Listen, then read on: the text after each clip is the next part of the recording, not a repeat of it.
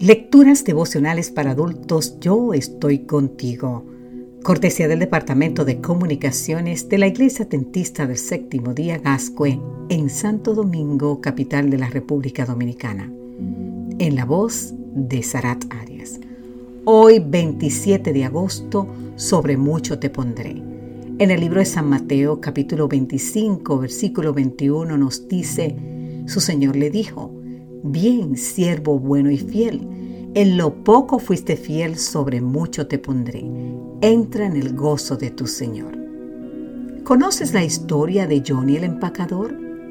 Yo la conocí hace poco mientras leí un artículo escrito por Paul Tipdale en la edición en inglés de la revista Tentista. Nos cuenta Paul que Bárbara Glantz, una especialista en motivación, había dado una charla y luego pidió a sus oyentes que le escribieran y le contaran lo que habían hecho para mejorar la relación con sus clientes. Varias semanas después recibió una llamada. Hola Bárbara, soy Johnny el empacador. Tengo síndrome de Down y te quiero contar lo que hago para marcar la diferencia en la vida de mis clientes. Con la ayuda de su padre, Johnny buscaba una cita impactante. La imprimía y al día siguiente le regalaba la cita a cada cliente que pasara por su mostrador. Varias semanas después, el gerente de la tienda llamó a Bárbara y le comentó que la línea en la que trabajaba Johnny solía ser tres veces más larga que las demás. ¿Por qué? Porque la gente quería recibir las citas que Johnny repartía. De hecho, una señora admitió que antes iba una vez a la semana a la tienda pero que ahora la visita tres veces a la semana porque disfruta las atenciones de Johnny. Los momentos más hermosos de nuestra vida, señala Paul, son también historias de personas que hicieron lo que podían hacer.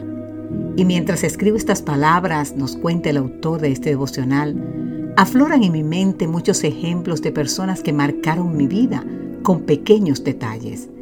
Incluso yo mismo puedo haber tocado la vida de alguien de manera imperceptible para mí, una pequeña acción marca una enorme diferencia.